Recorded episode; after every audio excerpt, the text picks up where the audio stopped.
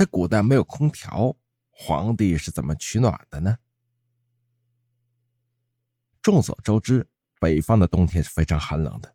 虽然现在北方人家中都会安装暖气或者空调，但是我们都知道，空调和暖气那是现代才有的东西，对吧？那么古代的皇帝在没有空调的时候，都该如何取暖呢？他们与普通人家的取暖方式又有什么不同呢？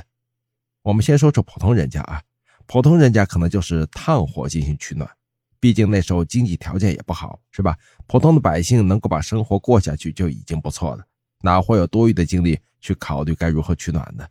而皇帝则不同了，皇帝作为九五之尊，是整个天下最尊贵的人，他们所享受的待遇自然是常人所不能比的。那么，他们是不是像我们在电视剧中看到那样围着火炉进行取暖呢？答案自然是否定的。历代的皇帝会让能工巧匠在紫禁城的地下修建大量的地道，而这些地道就是专门用来取暖的火道。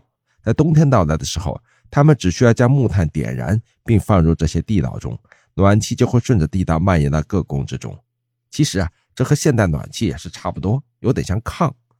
除了这些地道之外，皇帝还有一种比较无耻的取暖办法，那就是用女人的身体取暖。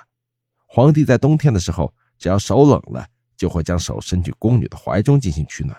据说呀，这一取暖方式是唐朝的李隆基发明的。而后宫中的众妃子就不一样了，她们取暖的方式就只有手炉和脚炉了。而且会根据妃位的不同，以及是否受皇帝宠爱来分配发放不同等级的木炭。其实很多看过清宫剧的人就会发现这一点：很多不受宠的妃子在冬天只能用一些特别劣质的木炭进行取暖，而冷宫中的妃子嘛，可能连劣质的木炭都没有。还有一些得势的妃子会穿着貂皮大衣取暖，这真是人和人差别咋这么大呢？